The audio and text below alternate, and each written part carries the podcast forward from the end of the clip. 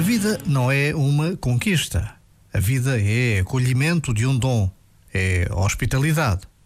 O movimento não é de fora para dentro, mas de dentro para fora. Não somos nós que a perseguimos, é ela que nos persegue e nos convida a entrar no seu movimento. Mas para entrarmos no seu movimento, precisamos de a albergar.